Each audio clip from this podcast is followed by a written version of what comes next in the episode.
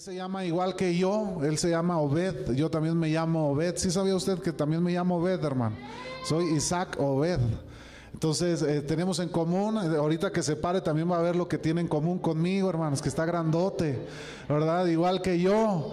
Y bueno, Dios nos llamó al ministerio, hermanos. Eh, son una pareja también jóvenes que sirven a Dios, no tan jóvenes como nosotros. Ah, no, no te creas, hermano. Sí, también eres mucho más joven que yo, ¿verdad? Creo, creo que sí, ¿verdad? Eres más joven que yo.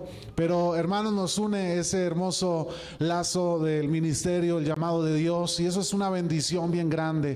Yo quiero invitarle, amada iglesia, para que se ponga sobre sus pies un momento para recibir eh, con una, Dios le bendiga, hermoso de la iglesia manantial de vida al pastor Obed García. Pásale, hermano, adelante. ¿Cómo le decimos, hermano? Dios le bendiga y le use conforme a su propósito. Bienvenido, hermano. Que el Señor les bendiga. Estoy muy contento, hermanos, de estar en este lugar poder ver caras conocidas, amigos como Paco, tenemos mucho tiempo de conocernos. Este muchacho y yo estuvimos allá metidos en la sierra trabajando con los tepehuanos, casi morimos en una tormenta, no sé si se acuerde Paco. Eh, ha sido un largo viaje, hermanos. Tengo casi siete años que llegué a este bello estado de Durango. Eh, yo soy originario de Coahuila, de allá, eh, donde termina Coahuila, a cinco minutos está Estados Unidos. Allí regresa al aire si no tiene visa, ¿verdad? Yo digo que siempre eh, Dios me dio el ministerio de Moisés. ¿Sabe por qué? Yo trabajaba en aduanas, hermano, allá donde estaba. Todo el tiempo vi la tierra prometida, pero nunca pude entrar. La veía ahí de cerquita. Yo nunca he ido a Estados Unidos, hermanos. Hablo poquito inglés, la hermana que ahorita estaba diciendo. Le entendí un poquito, hermana. Pero nunca he ido a Estados Unidos. Pero por gracia de Dios, Él nos llamó al ministerio. Tenemos siete años aquí en Durango, cuatro años pastoreando en Tepehuanes. Después el Señor nos llevó a Chihuahua, donde es mi esposa, que por cierto les manda saludos, ella está atendiendo la iglesia. Uh, después de esos, eh, algún tiempo en Chihuahua, donde estuvimos trabajando también en la sierra. Eh, allá sí es sierra, hermanos, allá está tremendo. El Señor nos llama nuevamente aquí a Durango y ahorita tenemos, vamos para cuatro meses aquí en la iglesia de Benecer donde estaban pastoreando los pastores Plat. Eh, no sé si alguien los, los, recuerde. El Señor los recogió y por gracia de Dios ahora estamos ahí pastoreando, hermanos. Así que yo agradezco a los pastores para, eh, por la invitación que hoy nos han hecho. Y luego de esta larga introducción, hermanos, quiero ir a lo importante de esta mañana o de esta tarde ya. Quiero que me acompañen al Evangelio de Marcos, hermanos, capítulo 6.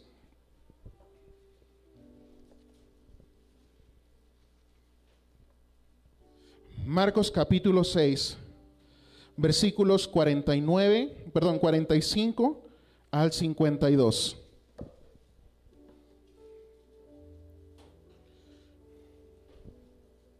Yo quiero hablarle esta tarde ya, hermanos, acerca, o he titulado este, este mensaje, Preparados para la gloria postrera.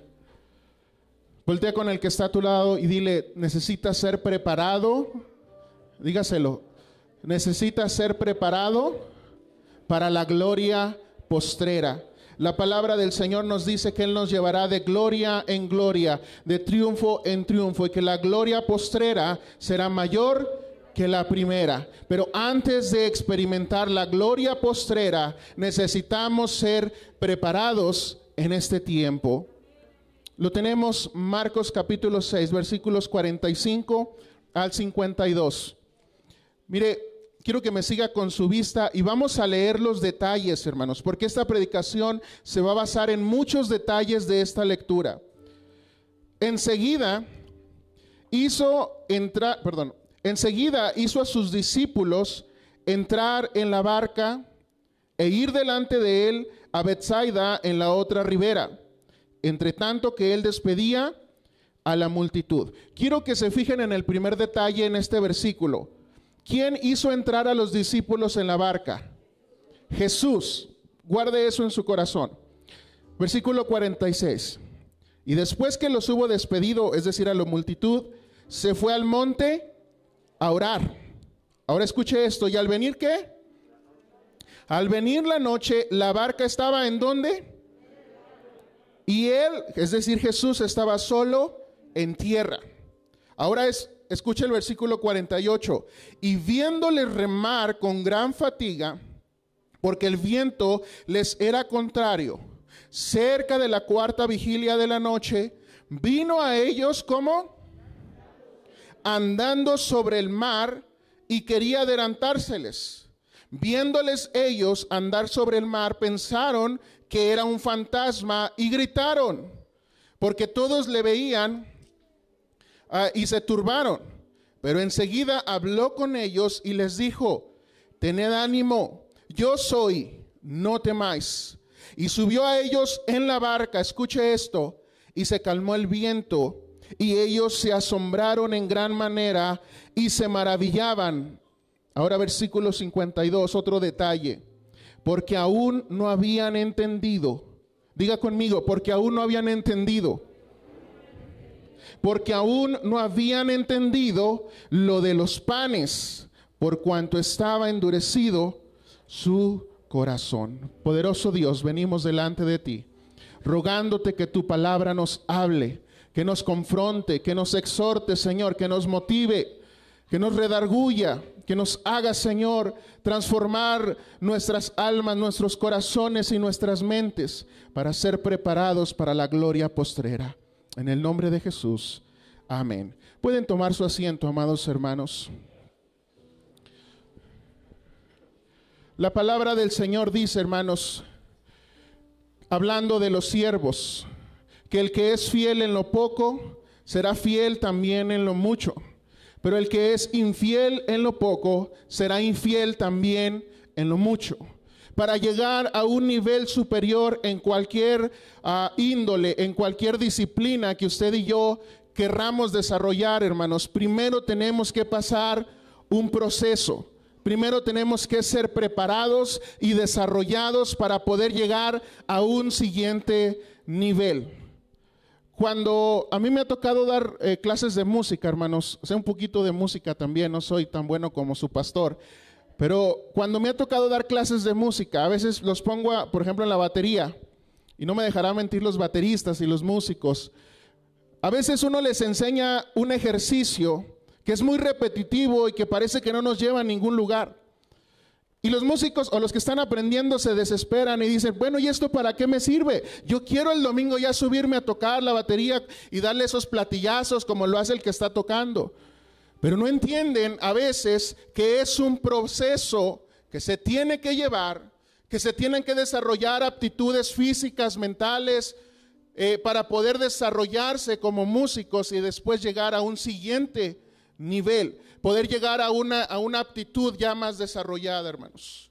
Cuando hablamos de la gloria de Dios, la Biblia nos enseña que podemos ir de gloria en gloria, pero antes de llegar a esa gloria postrera, hermanos, primero tenemos que ser desarrollados.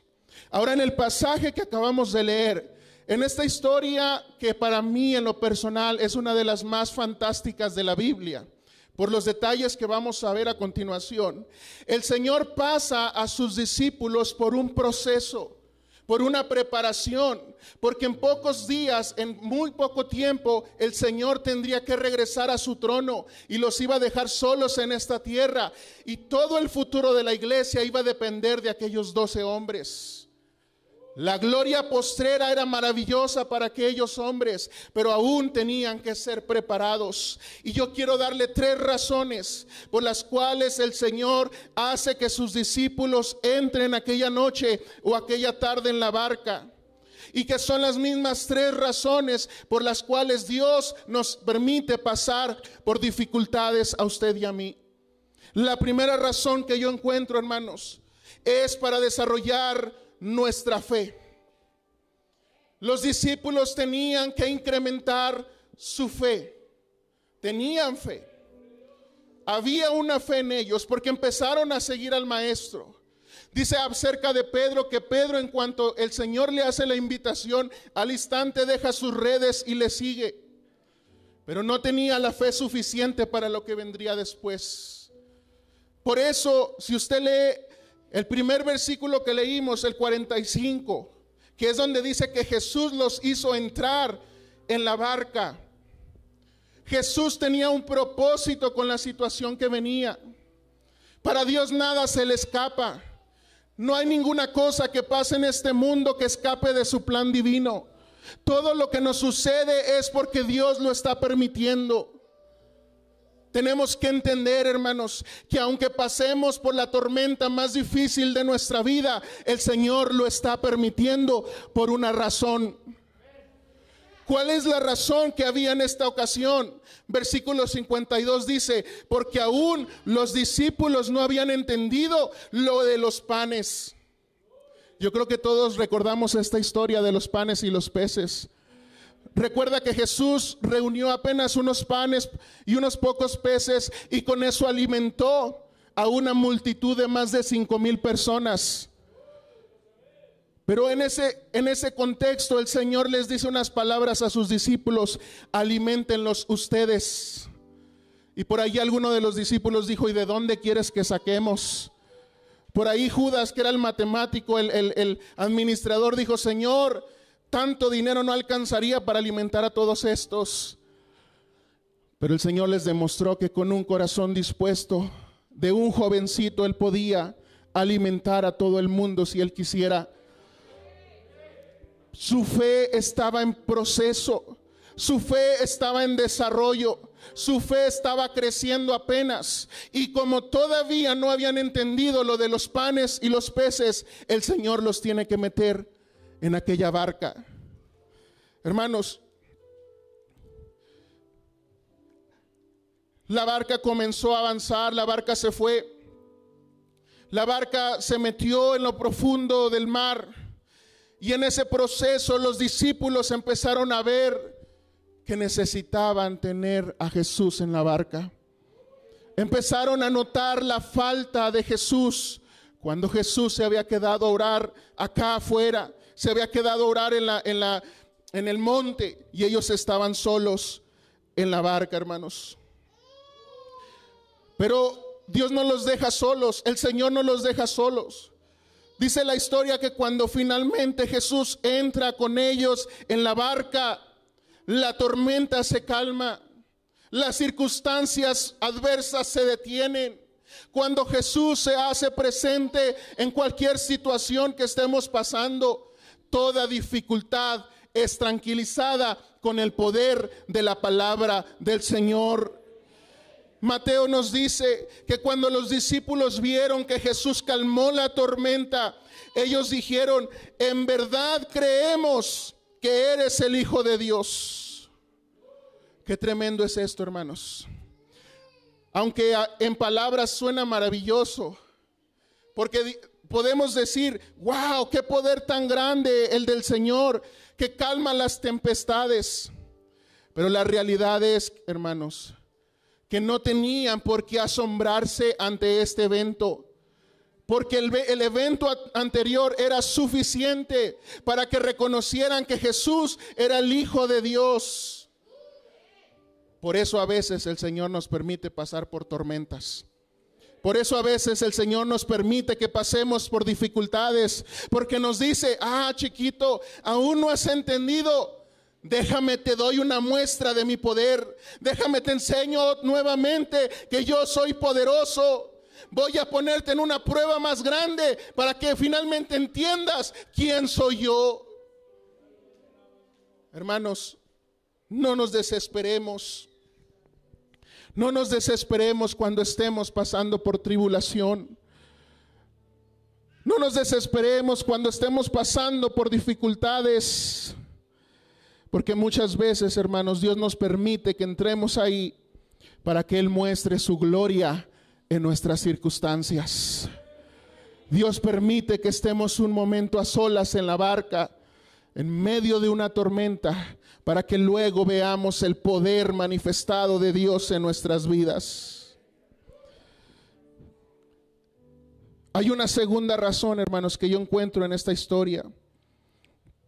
Una segunda razón que nos ayuda a incrementar y a capacitarnos para la gloria futura. Esta segunda razón que Dios nos mete en estas circunstancias es para desarrollar nuestras capacidades, para desarrollar nuestras habilidades.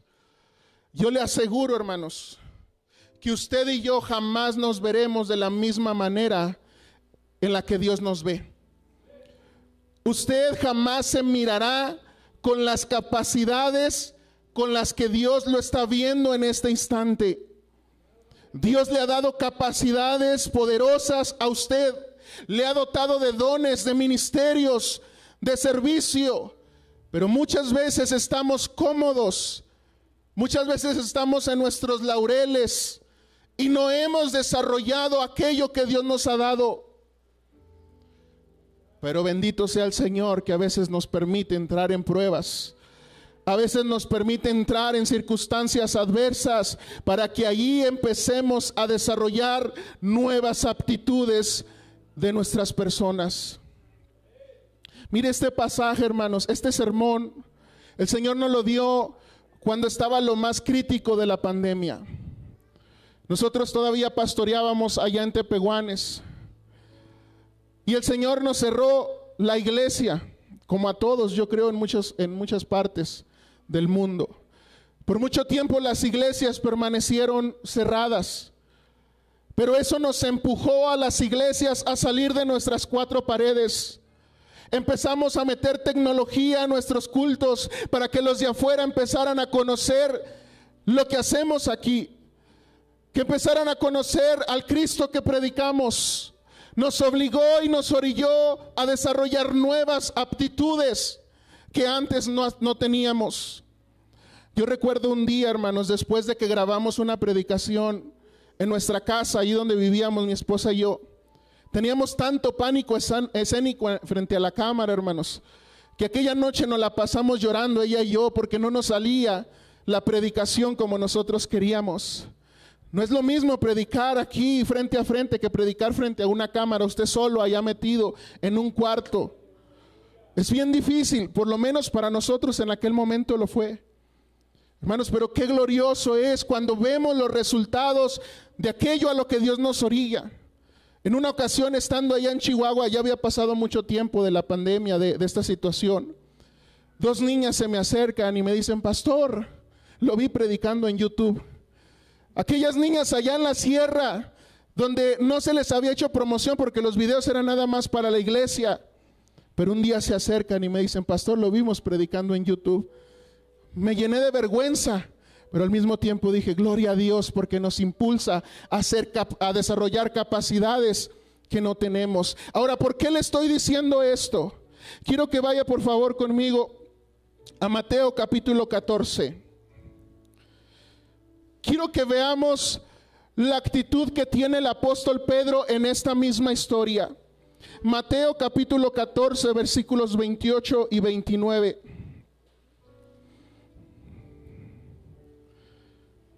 Cuando lo tenga, indíquelo con un amén.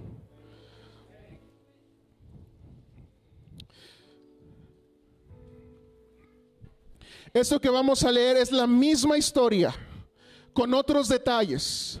Estos son los detalles que añade el apóstol Mateo. Dice, entonces le respondió Pedro y dijo, Señor, si eres tú, manda que vaya a ti sobre las aguas. Y él le dijo, Jesús le respondió, ven.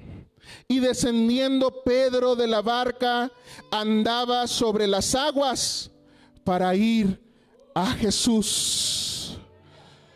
Hermanos, necesitamos desarrollar un carácter como el de Pedro, que cuando vemos las circunstancias difíciles no nos autocompadezcamos de nosotros mismos y digamos, ay, pobrecito de mí, ay, cómo sufro. No, hermanos, necesitamos poner a prueba nuestra fe y decir, Señor, si estás tú en medio de esta tormenta, manda que yo camine sobre las aguas. Solamente a Pedro, a un Pedrito, se le ocurre, se le ocurrió aprender caminata acuática a las 3 de la mañana en medio de una tormenta. Ahora, en esta historia generalmente todos nos acordamos que Pedro se hundió y que Jesús lo regaña por su poca fe. Pero a mí me gusta quedarme con esta parte de la historia porque ningún otro hombre humano sobre la tierra, aparte de Jesús y de Pedro, claro, ninguna otra persona ha caminado sobre las aguas. Pedro, en medio de las dificultades, desarrolló nuevas aptitudes. Pedro estaba siendo capacitado para la gloria futura. Pedro se estaba desarrollando para lo que venía adelante. Y es ese mismo Pedro que en un momento negó a Jesús y se fue y lo dejó abandonado, pero que después de la resurrección de Cristo es el mismo Pedro que se levanta en medio de la multitud y les dice, ustedes crucificaron a Jesús, arrepiéntanse, porque si no el juicio viene sobre ustedes. Y dice la Biblia que más de cinco mil personas se convirtieron a Cristo. Hermanos, no vamos a experimentar la gloria postrera si primero no somos capacitados en las pruebas presentes. Nunca vamos a poder desarrollar nuestra capacidad al máximo si primero no damos un paso fuera de nuestra barca, un paso fuera, un paso fuera de nuestra comunidad, comodidad, perdón. Un paso afuera de ese lugar donde nos sentimos cómodos. Necesitamos ponernos a trabajar para que Dios desarrolle nuestras capacidades. Pero viene una última parte, hermanos. Una última razón por la cual Dios nos procesa. Y es para desarrollar nuestra absoluta confianza en Él. Ahora usted podrá decir, pastor, pero que no es lo mismo tener fe y tener confianza. No lo es, hermanos. Porque usted tiene fe para salvación, la mayoría de aquí lo tenemos, o puedo decir que casi todos lo tenemos aquí. Pero eso no significa que confiemos de la misma manera en Dios cuando vengan las circunstancias.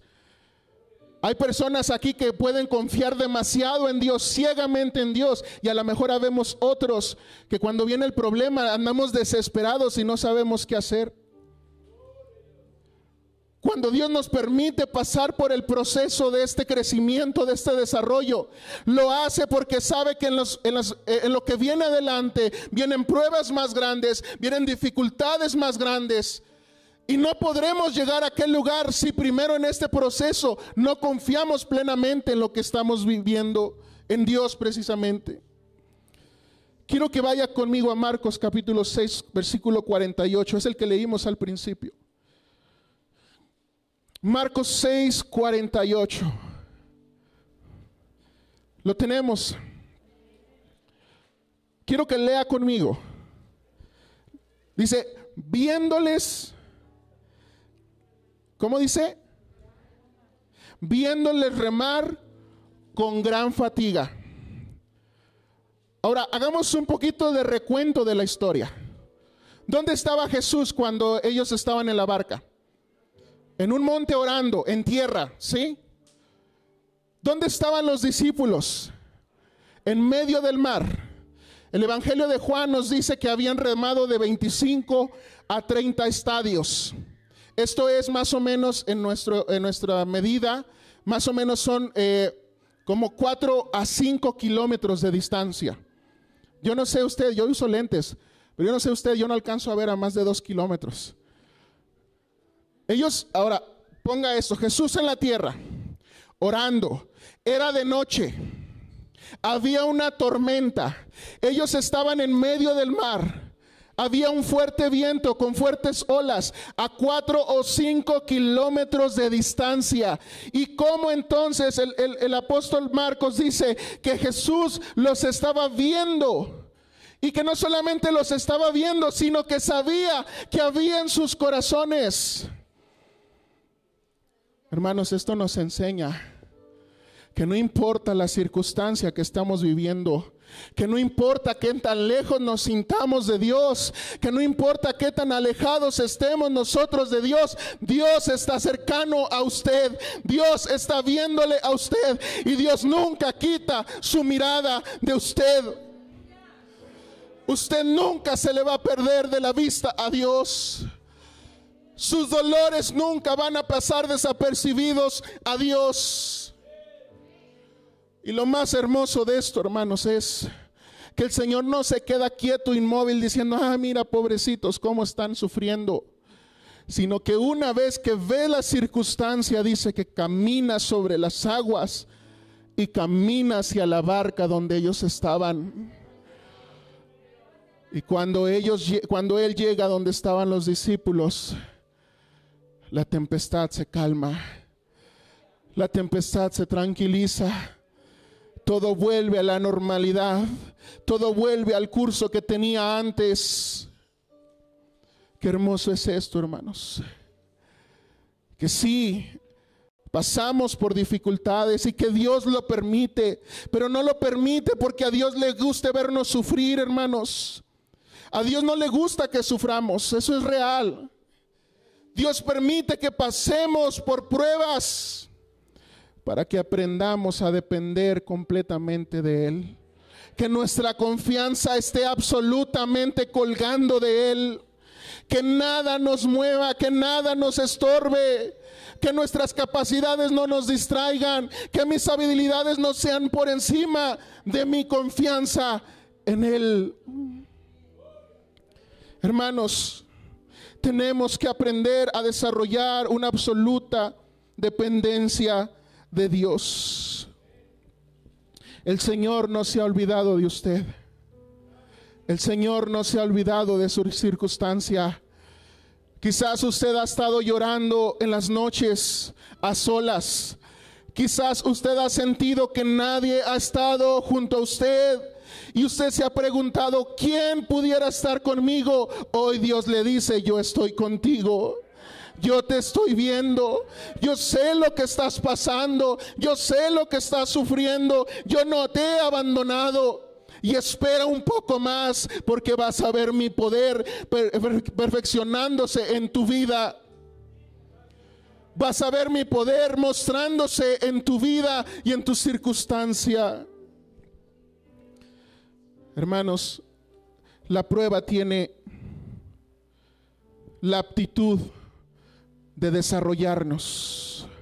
Las dificultades tienen la capacidad de, desarrollarnos. El apóstol Pedro en el capítulo 1 de su primera carta dice que nuestra fe se perfecciona por medio de la aflicción de las pruebas. Ahora, quiero que note esto, hermanos. Porque no dice que, sea, eh, que la fe se perfecciona por las pruebas. La fe se perfecciona por la aflicción que producen las pruebas. Es muy distinto. Porque usted y yo podemos pasar por una prueba y no sentirnos afligidos. Pero cuando somos afligidos en espíritu y en alma, quiere decir que Dios nos está transformando, que Dios nos está preparando que Dios nos está desarrollando para la gloria venidera, hermanos. El desarrollo de estas tres habilidades nos permitirán ir al siguiente nivel. Recuerde, una fe que crece constantemente. La capacidad de hacer lo que antes pensábamos que nos era imposible. Y una confianza absoluta en el Señor son los tres ingredientes que necesitamos si queremos ver en nuestras vidas la gloria postrera. Yo no sé si hay alguien en esta hora que quiera decirle, Señor, yo quiero ver esa gloria en mi vida. Quiere ponerse de pie en esta hora.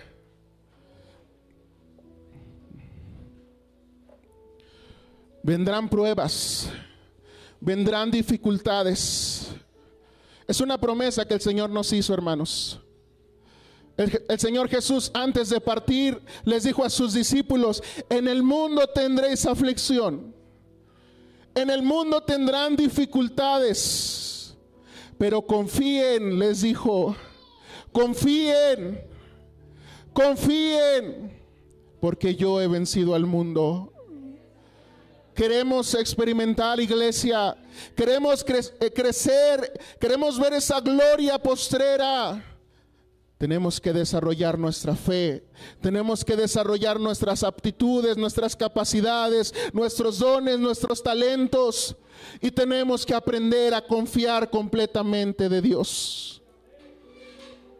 Si alguien en esta hora dice, yo estoy dispuesto a pagar el precio. Si hay alguien en esta hora que diga, yo estoy dispuesto a pasar por lo que tenga que pasar, pero yo no me quiero conformar con lo que estoy viviendo ahorita. Yo quiero ir hacia la gloria futura. Yo quiero ir hacia lo que hay enfrente. Yo quiero ir hacia aquello que Dios tiene planeado para mí. Si hay alguien en esta hora que dice, yo estoy dispuesto, pase a este lugar, hermanos. Pase a este lugar y dígale, Señor, aquí está mi vida. Aquí está mi corazón. Hermanos, no vamos a crecer, no vamos a desarrollarnos si no dejamos que Dios nos transforme.